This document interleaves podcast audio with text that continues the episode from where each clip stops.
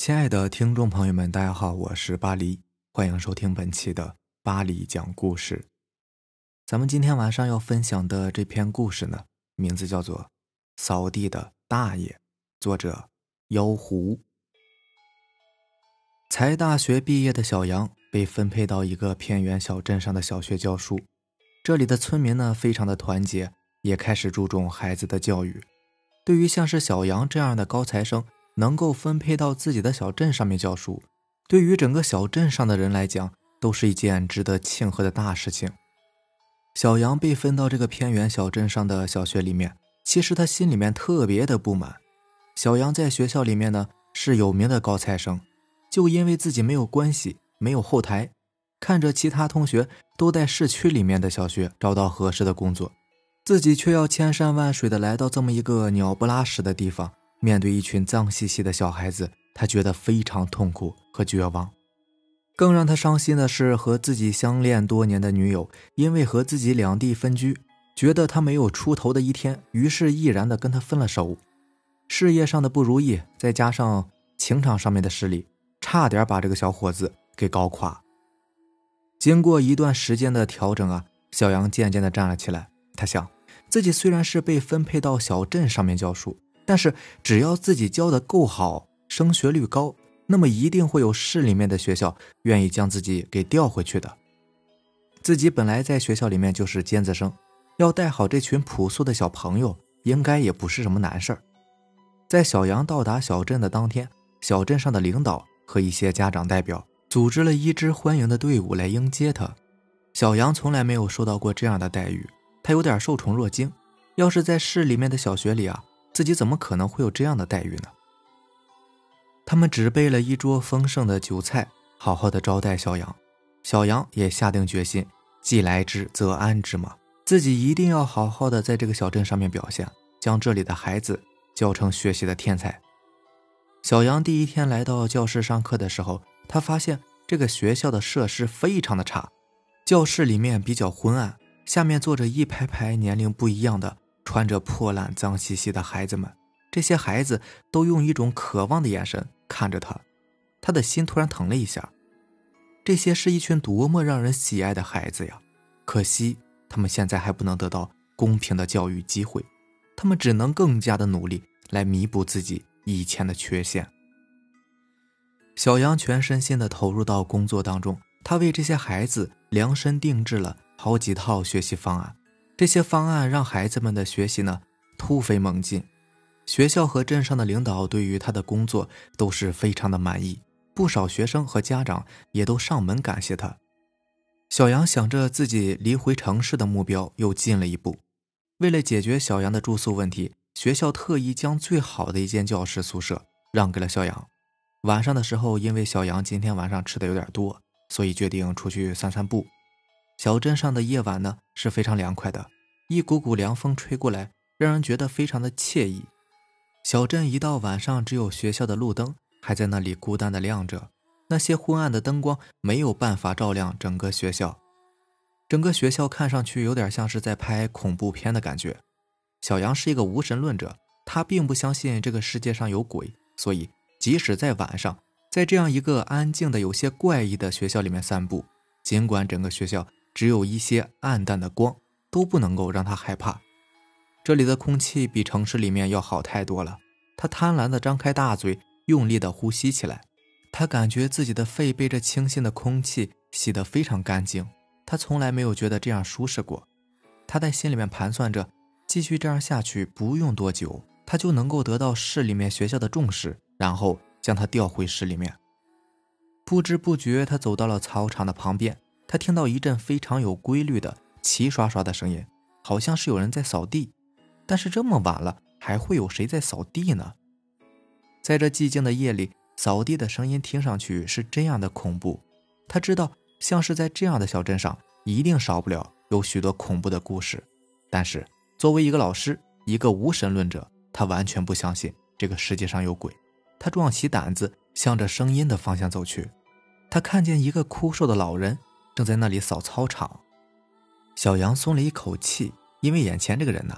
不管从什么角度看，那都像是一个人呢，而不像是一个鬼。只是他的行为呢有些怪异。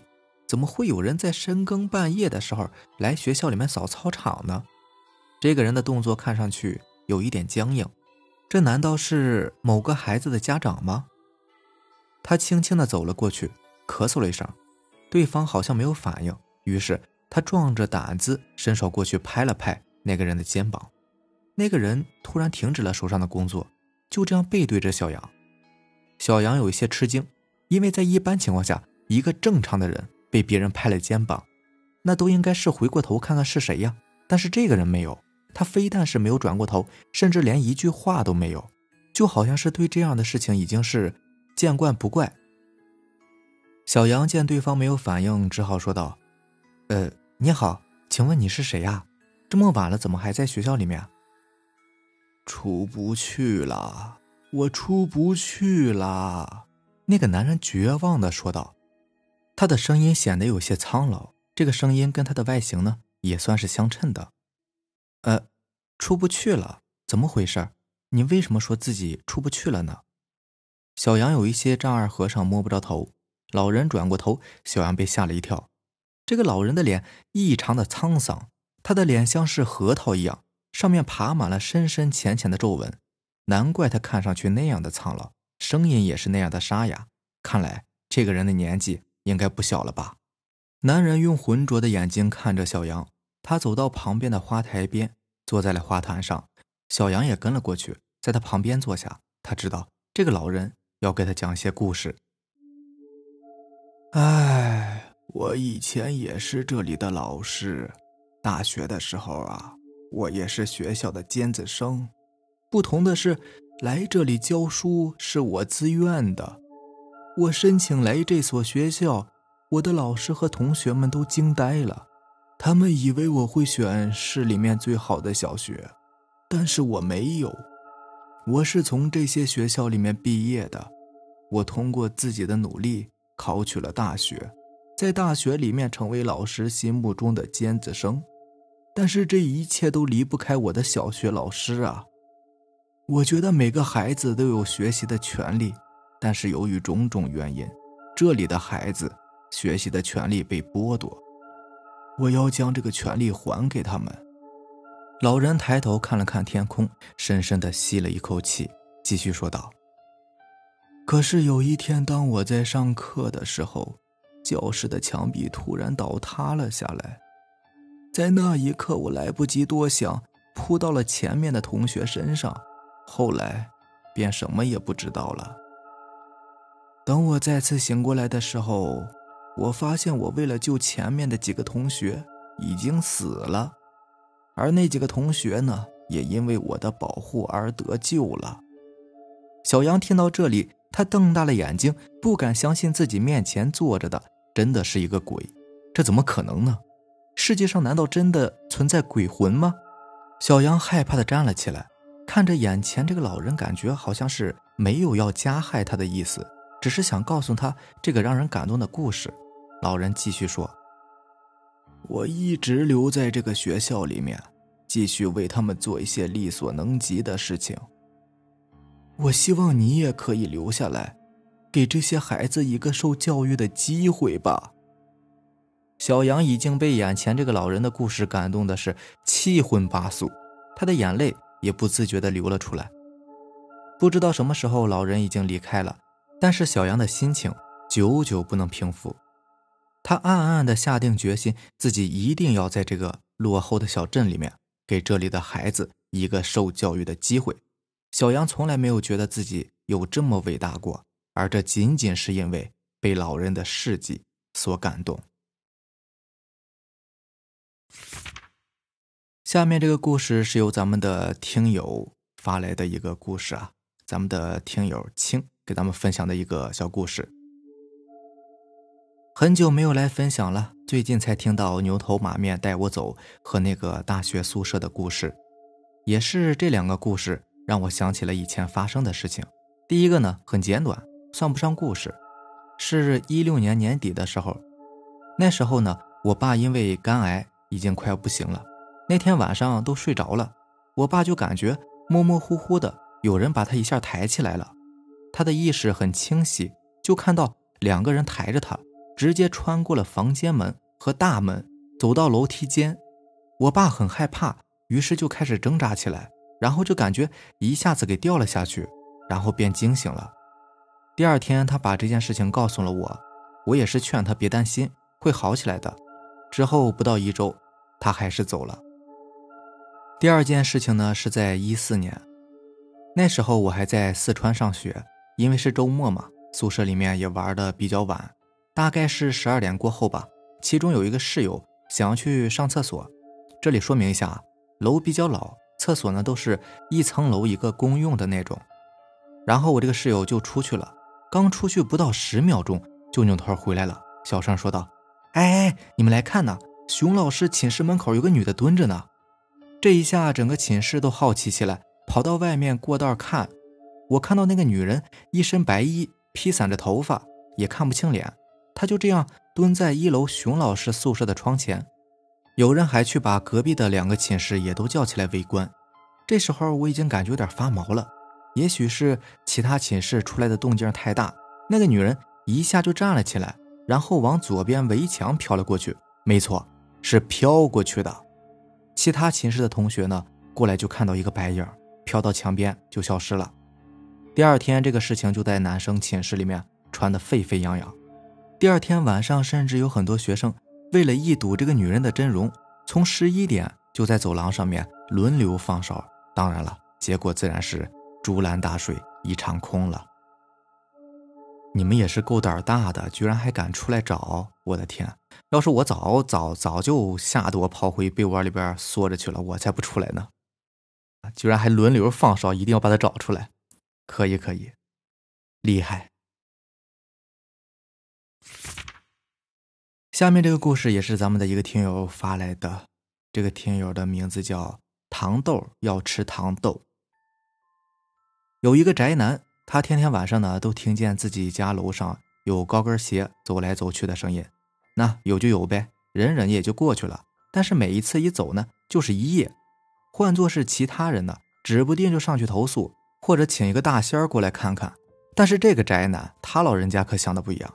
他脸上挂着非常陶醉的笑容，他心里想啊，楼上一定住的是个美女，我一定要把她收入囊中。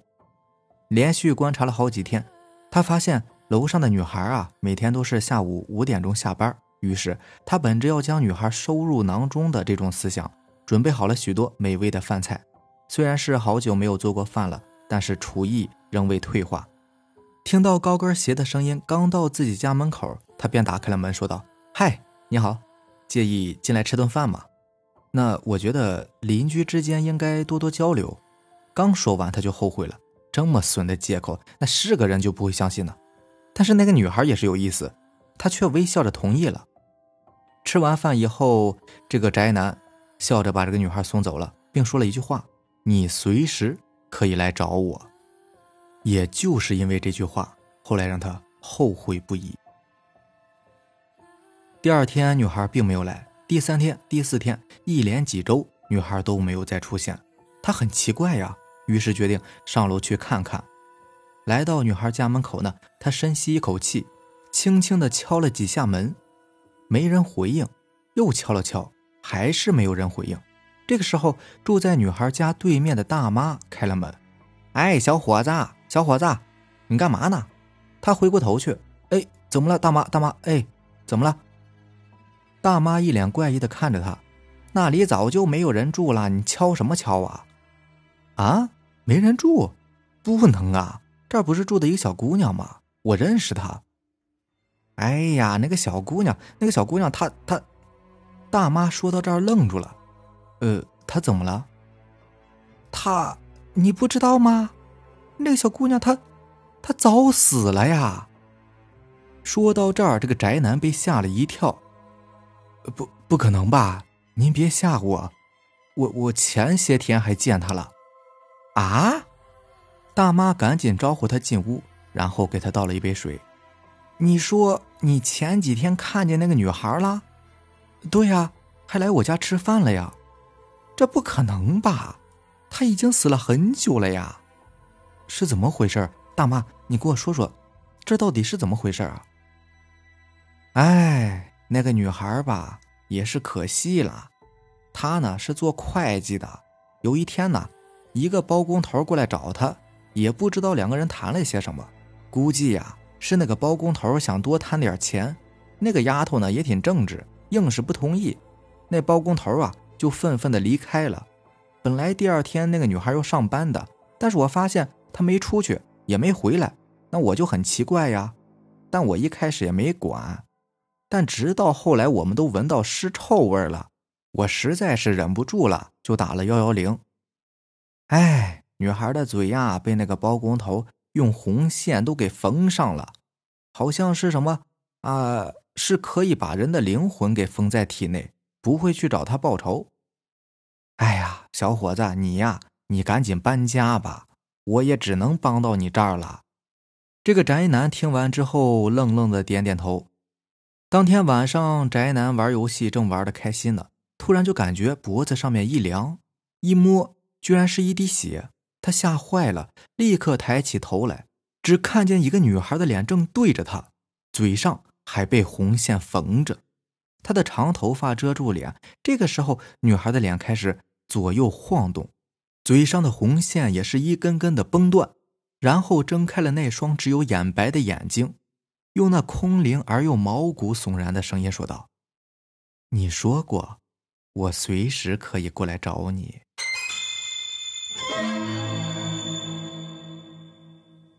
好了，以上就是咱们今天晚上要分享的故事了。这两天一直没有上传故事啊，因为这两天刚回北京，对，刚从家里回来，然后现在是好久没回来了，家里面就是北京这边家里乱糟糟的，收拾了一下，然后这两天正在隔离。那然后从今天晚上就开始正式更新了，以后还是咱们每天晚上更新，每天十点前吧，尽量更新，好吧？行，那咱们先这样。另外说一下，如果你也有比较精彩的故事想要分享给大家呢，可以给我私信留言，或者是加我的微信 QQ 四五七五幺七五二九四五七五幺七五二九，好吧，那就明天见吧，拜拜，晚安。